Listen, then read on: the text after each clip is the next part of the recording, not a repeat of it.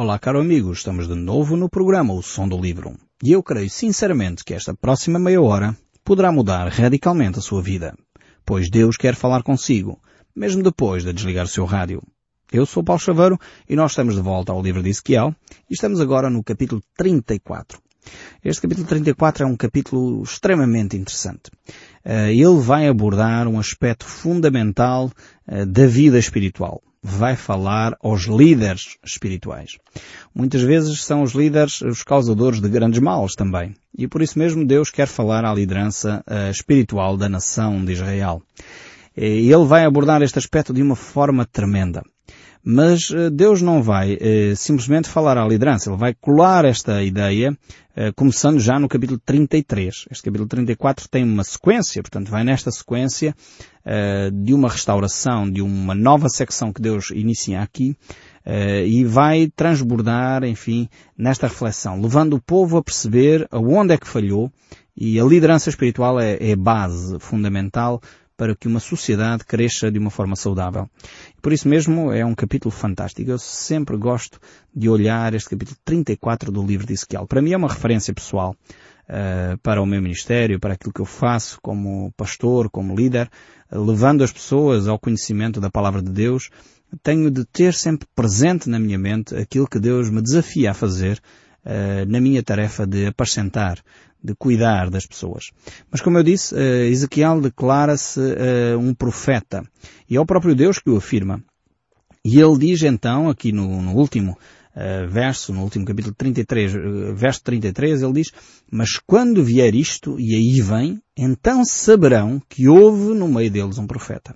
Deus eh, dá todas aquelas referências do capítulo 33 anteriores, que nós vimos no, no programa anterior, uh, que realmente ele traz esta reflexão à nação de Israel para que eles percebam que houve, sem dúvida, um profeta no meio deles.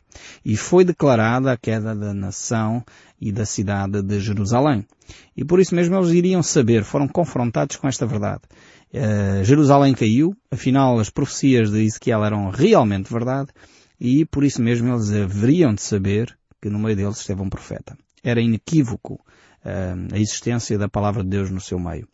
O interessante é que nem sempre o facto de a palavra de Deus se cumprir literalmente, isso provoca fé nas pessoas. É interessante que algumas pessoas continuam a ter reticências, continuam a não querer ouvir a palavra de Deus, continuam a não querer saber daquilo que Deus tem para lhes dizer. E é lamentável, mas, para todos os efeitos, a opção é de cada um. Deus nunca obrigou ninguém a, a segui-lo. Deus nunca obriga ninguém. Agora, Deus sempre traz à reflexão aquilo que é vital para que a pessoa tenha condições de tomar uma decisão em consciência e mudar de vida para uma vida efetivamente mais agradável, uma vida abundante, uma vida que não é cheia de depressões e de sobressaltos e de intrigas e confusões, mas uma vida que se pautua, se regra, se rege uh, pelos princípios de vida cristãos.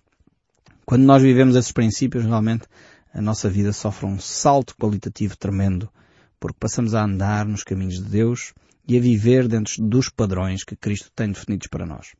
Mas é necessário viver, porque podemos andar na igreja a vida inteira e se não aplicamos aquilo que sabemos, não serviu de nada. Jesus já dizia isso né, quando esteve entre nós. Ele dizia que o homem sábio é aquele que ouve a palavra de Deus e aplica. E depois há o outro, que é o homem estulto, o homem insensato, assim numa linguagem popular, eh, traduzindo estas duas palavras, é o homem que é estúpido, aquele que não tem entendimento, discernimento, eh, é aquele que ouve a palavra, portanto, ouve também a palavra, portanto, já perceberam que é alguém que tem acesso à igreja, tem acesso à Bíblia, mas não aplica. A diferença entre a sabedoria e a estultícia e o ser tolo é aplicação daquelas verdades que nós conhecemos das Escrituras. Então, é ótimo ouvirmos as Escrituras. É ótimo termos uma Bíblia em casa. Mas melhor do que ter uma Bíblia em casa, melhor do que ir à igreja, uh, é aplicar os ensinos que nós sabemos das Escrituras. Quando nós começamos a viver estas verdades, então a nossa vida muda realmente. E é isso que a Bíblia nos ensina. Por isso, eh, Ezequiel sempre começa uma nova secção dizendo, veio a mim a palavra do Senhor dizendo. Ele quer deixar claro na mente de toda a gente que ele fala em nome de Deus. E agora vamos ver o que é que Deus está a dizer. Capítulo 34, verso 2 do livro de Ezequiel. Filho do homem profetiza contra os pastores de Israel. Profetiza e diz-lhes, assim diz o Senhor Deus, ai dos pastores de Israel, que se apacentam a si mesmo, não apacentarão os pastores as ovelhas? Uma pergunta da parte de Deus. Aqui, em primeiro lugar, é preciso fazer uma ressalva. Quando aqui fala de pastores, não é necessariamente eh, falar de uma classe eh, de sacerdotes específica das comunidades evangélicas ou protestantes. Não é disso que está aqui o texto bíblico a falar. Está a falar dos líderes espirituais em geral. Tenham o título pastor, padre, bispo, apóstolo ou outra coisa qualquer. Deus está a falar a esses que são líderes espirituais e que têm a responsabilidade de acompanhar as pessoas. E Deus diz, os pastores não servem para pastorear as ovelhas. Então por que é que alguns eh, procuram posição? No fundo é, é a pergunta da retórica que está subjacente aqui a esta ideia, por detrás desta ideia. É, eh, no fundo, porque é que pessoas olham para o, o ministério espiritual como uma carreira profissional, procurando prestígio, fama, posição, eh, procurando títulos. Infelizmente há pessoas que se eh, dedicam ao ministério, talvez numa fase inicial com boas intenções, intenções altruístas e tudo mais, mas depois entram num ciclo de quase, diria, destruição, uma espiral progressiva uh, de orgulho, eh, misturado com carreira profissional e a pessoa quer subir a todo, todo o custo. Então, uh, começou como pastor, mas a seguir já tem o título de bispo e depois já procura o título de apóstolo e há pouco tempo ouvi dizer que já há aí alguns que se auto-intitulam pai apóstolos. Enfim, são, acima de tudo, são uh, quase a quarta pessoa da trindade, enfim, são assim uns seres um bocado estranhos realmente temos que olhar para, para a nossa função como pastores. Deixar de lado essa questão dos títulos. Eu creio que se Jesus viesse hoje, ele iria ficar muito desiludido uh, com algumas comunidades, com alguns de nós, com alguns líderes uh, espirituais que têm esta preocupação. E aqui quando pego a ideia de pastores, bispos, apóstolos, eu também poderia ser padre, bispo, cardeal. Enfim, aqui as designações são mais para aqueles que têm funções espirituais e que não podemos, não podemos, de acordo com as Escrituras, andar atrás dessas coisas. A Bíblia nos mostra que os pastores, os líderes espirituais foram dados para pastorear o rebanho. Não foi para se autopromoverem. A vida espiritual, o sacerdócio, podemos dizer, usar esta expressão, o ser padre, o ser pastor, o ser bispo, não pode ser uma procura de uma posição, um lugar político, um lugar, enfim, de estatuto, um lugar de poder. Tem que ser uma vocação, onde a pessoa está por entrega pessoal, preocupação para com o próximo, buscar a manifestação do amor para aqueles que estão ao nosso redor e o serviço. O serviço que o nosso Senhor Jesus Cristo nos ensinou. Eu creio que se Jesus viesse, realmente ele iria ficar chocado, porque não foi isto que ele ensinou aos seus filhos. Ele não ensinou os seus filhos a procurarem uma posição. Ele não ensinou os seus filhos a procurarem a todo custo ter bens materiais e a procurar os bens materiais acima de todas as coisas. Nós pervertemos os textos bíblicos, pervertemos o ensino das Escrituras.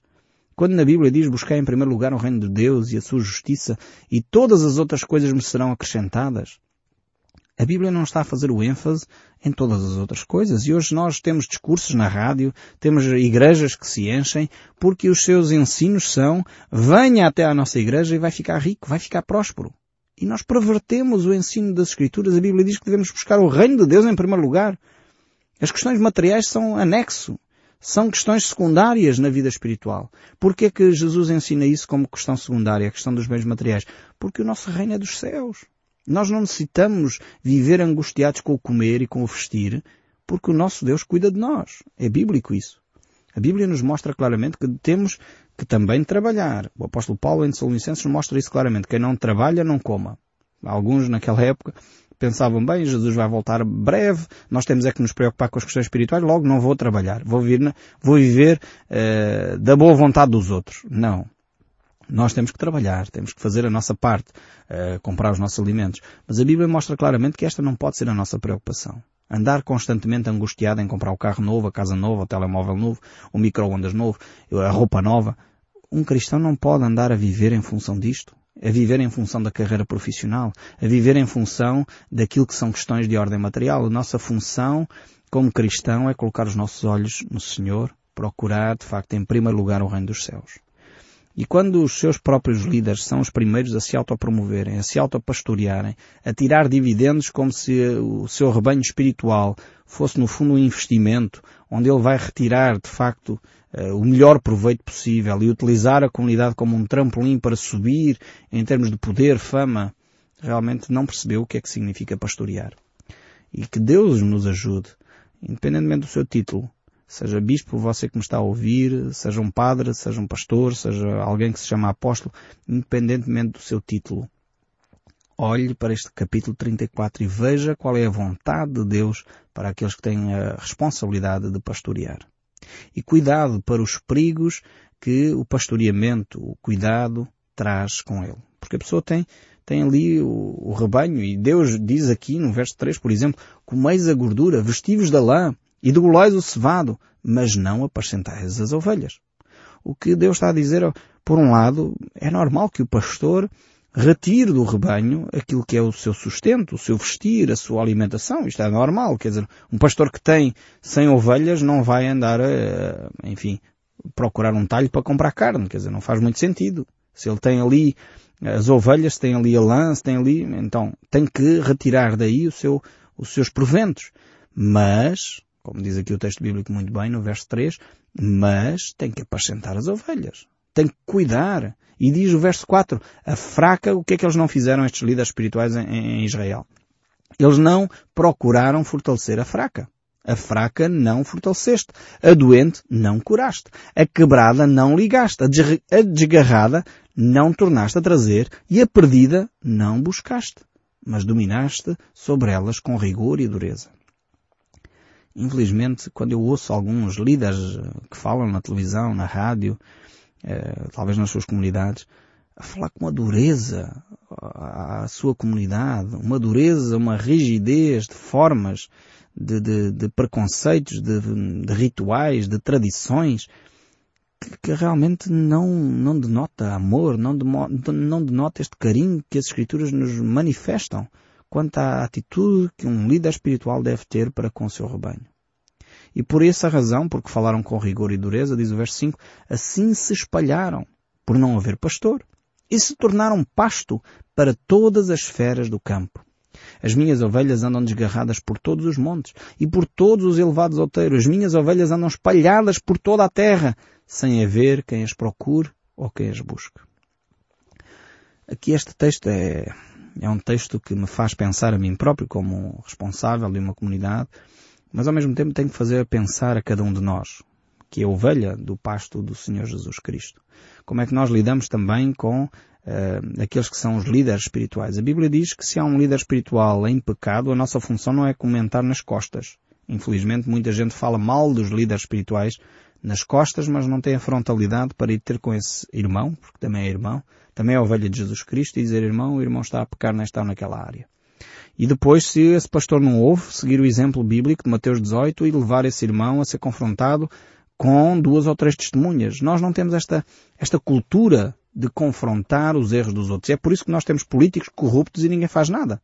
É por isso que nós temos líderes espirituais que não cumprem o seu trabalho e ninguém faz nada. Porque nós não temos esta política de confrontar as pessoas com o seu erro quantas e quantas vezes uh, tinha que ir ao consultório médico, estava ali duas horas à espera do médico, vinha atrasado, fora do seu horário, duas horas depois chegava e as pessoas tinham já comentado tudo e mais alguma coisa acerca da vida daquele médico, mas ninguém tinha a coragem de chegar perto do seu doutor e dizer, seu, seu doutor, o que o senhor está a fazer é errado, porque você tem um horário de entrada e um horário de saída, como todos os outros cidadãos, e tem que cumprir o seu horário.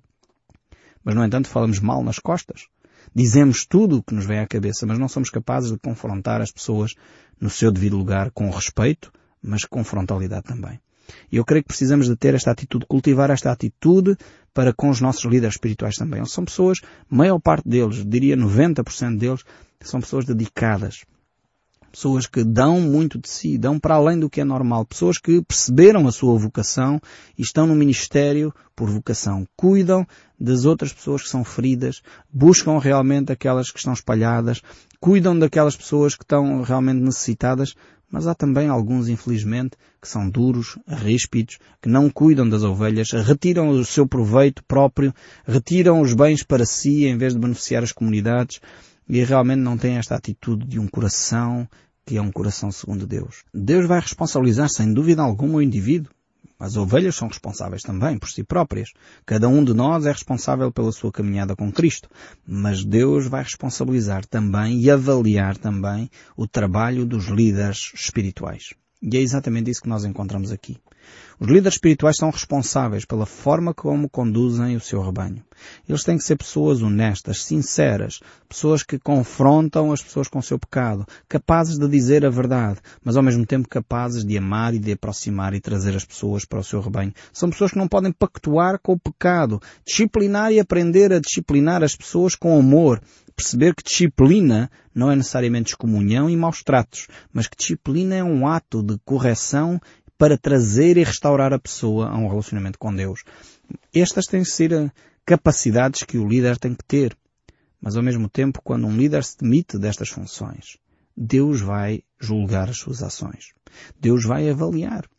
E os líderes devem ser avaliados, devem ser analisados, não nas costas, mas de uma forma frontal. Deus quer realmente avaliar a cada um de nós. Por isso mesmo ele traz aqui esta reflexão aos pastores de Israel. Aqueles que têm a responsabilidade de acompanhar o rebanho de Deus. E diz assim o verso 10. Assim diz o Senhor Deus.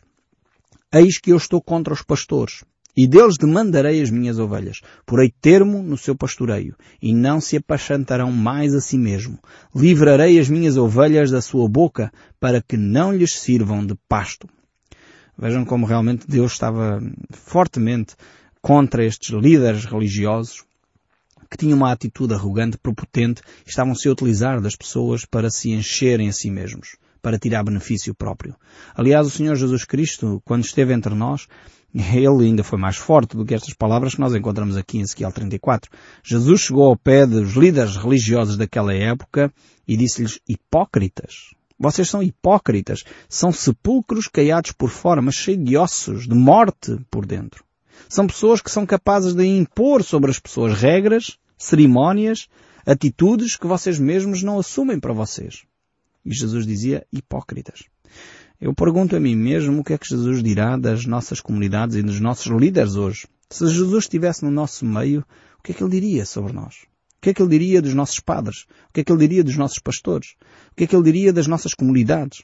Que impressão Jesus traria a cada um de nós? Eu espero sinceramente que Jesus pudesse dizer aquela frase bela e fascinante que ele disse, servo bom e fiel, foste fiel no pouco, sobre o muito te colocarei. Realmente Jesus, enquanto esteve entre nós, ele teve expressões extremamente lindas e uma delas é que eu sou o bom pastor. Se por um lado aqueles eh, pastores, aqueles líderes religiosos da época não serviam, eram hipócritas, eram pessoas que não percebiam a espiritualidade que Deus queria trazer ao povo, Jesus por outro lado era o bom pastor. E ele dizia, o bom pastor dá a vida pelas ovelhas. É aquele que cuida, é aquele que não procura o seu próprio benefício, mas é aquele que é capaz de deixar as 99 ovelhas num aprisco e sair porque uma se desgarrou, porque uma está perdida, e vai e procura essa ovelha que está perdida e trá-la de volta ao rebanho. Agora isto não implica que essa ovelha não tenha personalidade própria, atitude própria. Os indivíduos têm uma opinião própria. Há pessoas que não querem mais que os pastores, agora voltando aqui à nossa realidade, uh, façam esse trabalho. Muitas vezes os pastores vão atrás, mas a pessoa não quer, não quer se arrepender, não quer abandonar o seu pecado. E nós, como pastores, temos que manter aquilo que é a palavra de Deus, manter a orientação de Deus. Se é uma pessoa que vive em adultério, o pastor não pode dizer, pronto, vamos fingir que isso não aconteceu, vamos passar um pano por cima, tu continuas a ter a tua amante, continuas casado, ou não, mas faz-te conta que isso não, continua a vir à igreja que não faz mal nenhum. Não pode ser. Um líder espiritual tem que confrontar a pessoa com o seu erro. Se alguém está a mentir ou a roubar, um líder espiritual tem que confrontar a pessoa com o seu erro. Então é fundamental, com amor, fazer isso para restaurar a pessoa, integrar a pessoa de novo, mas tem que o fazer. Não pode deixar de proclamar esse erro que a pessoa está a viver. Mas voltando aqui ao verso 11, Deus continua a falar a esta comunidade. Ele diz, Por assim, porque assim diz o Senhor Deus, eis que eu mesmo procurarei as minhas ovelhas e eu as buscarei próprio Deus vai agir agora no sentido de uh, cuidar do seu rebanho. Como o pastor busca o seu rebanho no dia em que encontra ovelhas dispersas, assim buscarei as minhas ovelhas. Livrá-las-ei de todos os lugares para onde foram espalhadas no dia de nuvens e de escuridão. Deus vai realmente chamar as suas ovelhas. E em primeiro lugar, estas ovelhas vão ser congregadas porque em primeiro lugar Deus chama. Esse é um aspecto fundamental. É que Deus chama. E porque Deus chama, estas ovelhas vão ser congregadas. Em segundo lugar, é porque Deus conhece as suas ovelhas. E realmente elas conhecem, em terceiro lugar, o seu próprio bom pastor. Então temos aqui estes aspectos bonitos desta, deste simples texto de verificarmos o amor de Deus, a preocupação de Deus em congregar as suas ovelhas. O verso 13 ainda diz, Tirá-las-ei dos povos e as congregarei de todos os diversos países e as introduzirei na sua terra. Apacentá-las-ei nos montes de Israel, junto às correntes, em todos os lugares habitados da terra. Apacentá-la-eis de bons pastos e nos altos dos montes de Israel será a sua pastagem. Deitar-se-ão ali em boa pastagem e terão pastos bons nos montes de Israel. Eu mesmo apacentarei as minhas ovelhas e as farei repousar, diz o Senhor. A perdida buscarei. A desgarrada tornarei a trazer. A quebrada ligarei. E a enferma fortalecerei. Mas a gordura da forte destruirei e apacentá-las-ei com justiça. Este verso 16 é muito, muito interessante e muito curioso. Deus vai cuidar daqueles que estão perdidos, desgarrados, que estão realmente hum, a reconhecer o seu estado miserável em termos espirituais, mas Deus, diz aqui, vai travar aqueles que têm gordura e aqueles que se consideram fortes. Que curioso este texto aqui. No sentido daqueles que se auto-intitulam espirituais. Daqueles que realmente pensam que são muito mais do que aquilo que na realidade são. Deus diz, uh, o orgulho eu vou destruir. Aqui a gordura simboliza o orgulho. Simboliza a presunção. Simboliza a pessoa pensar de si mesmo aquilo que não convém. E Deus diz, isso eu vou destruir. Aqueles que se têm em grande conta, mas na realidade não são capazes de considerar o outro superior a si mesmo. Uh, esses eu irei destruir. Agora, aqueles que são humildes, aqueles que são fracos, aqueles que reconhecem o seu estado espiritual miserável, que percebem que precisam de mim, esses eu vou buscar, esses eu vou restaurar, esses eu vou apacentar com justiça. Que Deus tremendo este o nosso. É um Deus que realmente subverte as nossas maneiras uh, de pensar, subverte a nossa maneira de agir e nos mostra que aquilo que, infelizmente, os homens valorizam, Deus não valoriza. A pompa, o poder, eh, a ostentação, Deus diz eu vou destruir isso. Não serve de nada. Jesus, aliás, disse que iria destruir o templo e em três dias iria reconstruir outro. Para Deus, pedras, ouro, prata não significam nada. O que significa é um coração quebrantado e realmente uma relação com Deus com base naquilo que nós sabemos acerca de Deus e com aquilo que nós reconhecemos acerca de nós próprios. Eu espero sinceramente que estes textos continuem a falar consigo, mesmo depois de desligar o seu rádio. Deus o abençoe ricamente e até ao próximo programa.